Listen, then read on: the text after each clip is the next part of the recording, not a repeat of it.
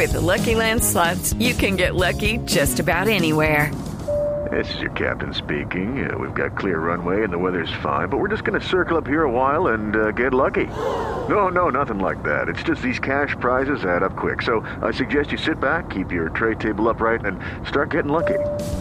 Play for free at LuckyLandSlots.com. Are you feeling lucky? No purchase necessary. Void where prohibited by law. 18 plus terms and conditions apply. See website for details. Señora ministra Nancy Patricia Gutiérrez, muy buenos días, ministra. Buenos días, Néstor. La ministra del Interior es la ministra que maneja los asuntos políticos. Ministra, estaba contándole a los oyentes de la crítica que hace esta mañana el expresidente Pastrana a la elección de Pedrito Pereira como alcalde de Cartagena. Él dice que está investigado por la Corte Suprema de Justicia. El gobierno, ministra, ¿por qué eligió de esa terna a Pedrito Pereira? Bueno, pues fue una decisión eh, muy trabajada porque primero que todo fue presentada por el Partido Conservador, de acuerdo con la norma, el partido que avala a un alcalde que es suspendido, en este caso ya con decisión definitiva, eh, le corresponde a ese partido mandar la terna. Y el gobierno tiene que escoger entre uno de los tres. El presidente hizo una entrevista a los tres candidatos la semana pasada en Cartagena, uno a uno, una entrevista eh, donde les preguntó pues todos las propuestas y los programas para Cartagena y definitivamente luego de esa entrevista y de un puntaje establecido escogió al doctor Pedrito Pereira. Sí, ministra, es cierto, como dice el expresidente Pastrana, que el nuevo alcalde de Cartagena es investigado, tiene investigaciones en la Corte Suprema. ¿Ustedes evaluaron eso?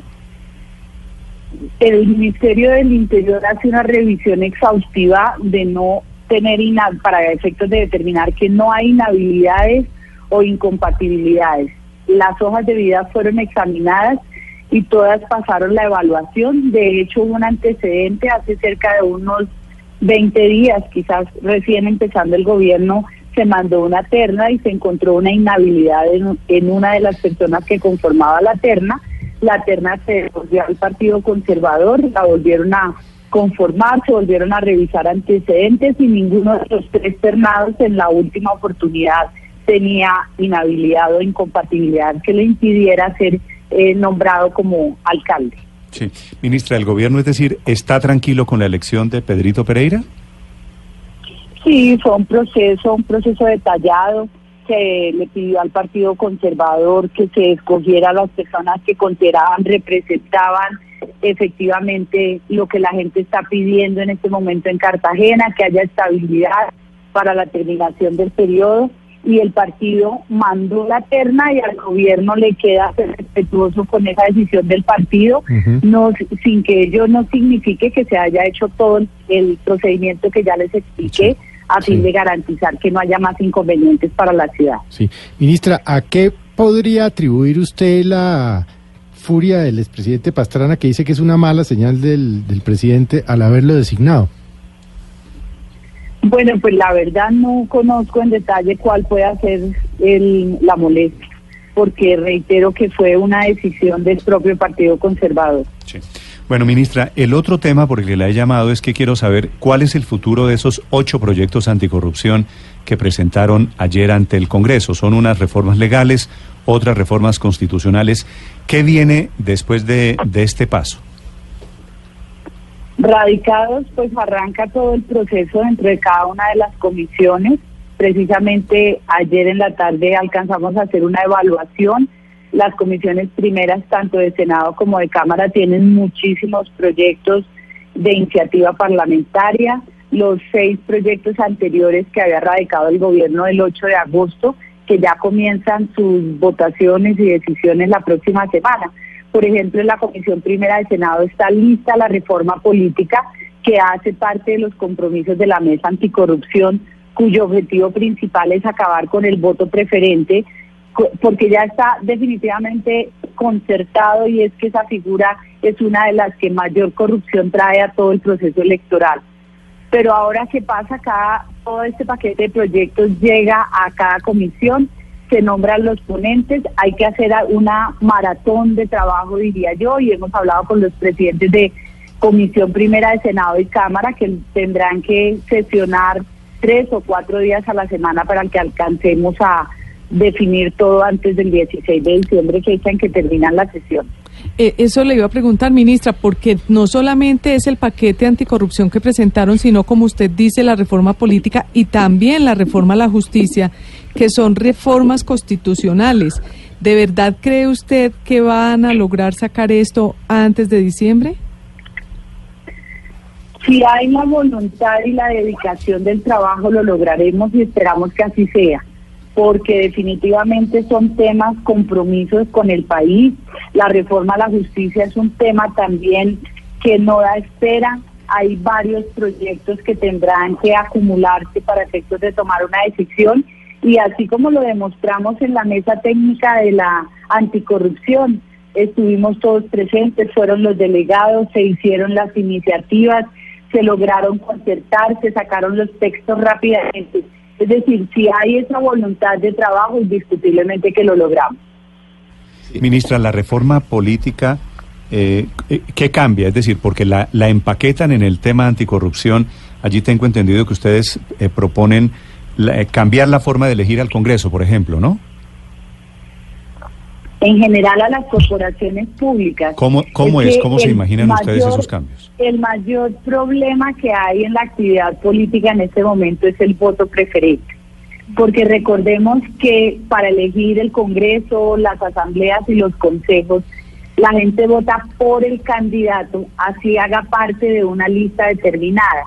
Esto dificulta muchísimo que el ciudadano pueda evaluar la, el programa de cada candidato o de cada partido, como debería ser, porque finalmente cuando la gente va a elegir miembros de corporaciones públicas, no tendría que estar escogiendo entre una un abanico, por ejemplo, de mil candidatos para el Senado, sino que se escogiera en el tema, en la propuesta de los partidos y que las personas que lleguen al Congreso o al Consejo vayan a tomar decisiones de su partido su partido. Actualmente, como la elección es individual, las decisiones en la corporación pública también son individuales. Y adicionalmente trae un problema muy grande y es el de la financiación. Por eso hoy en día le dice a uno cualquier senador, mire, la verdad es que una campaña al Senado vale más de dos mil millones de pesos, a la Cámara de Representantes lo mismo. Eso es absurdo. Se violan los topes la plata sale de, las coimas y de mucha parte de la corruptela, mm. razón por la cual definitivamente hay que cambiar ese mecanismo. ¿Y va la financiación estatal al 100% de las campañas? Sí, está ligado porque si se ordena la política, es decir, ya va a ser la candidatura no de la persona, sino del partido, ya los recursos que entrega el Estado serán para el partido y la financiación también disminuirá y tendremos que bajar la presión sobre el votante. Ministra, la última pregunta sobre el asunto controvertido del congelamiento y disminución de los salarios.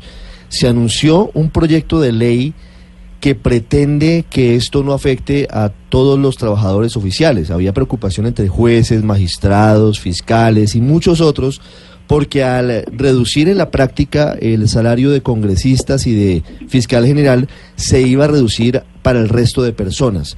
¿Cómo van a separar el sueldo de congresista del resto de trabajadores estatales?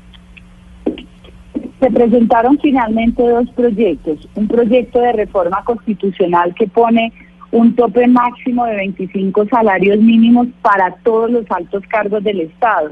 Eso significa congresistas, pero también magistrados de altas cortes, de tribunales, procuraduría, fiscalía, contraloría, salvo las entidades eh, descentralizadas, empresas industriales y comerciales del Estado que tienen un nivel salarial competitivo que determina el mercado.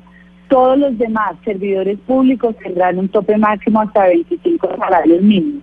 Esto más que corrupción lo que busca definitivamente es un ahorro para las finanzas del Estado, pero además la suerte del aumento salarial de muchos funcionarios, como usted dice, por ejemplo, los miembros de la rama jurisdiccional también están ligados al aumento del Congreso. Como se está cambiando la forma, la fórmula del incremento, se requiere soltar la tasa de incremento de los demás servidores públicos y queda de manera independiente la de los altos funcionarios, que ahora será equivalente al incremento del salario mínimo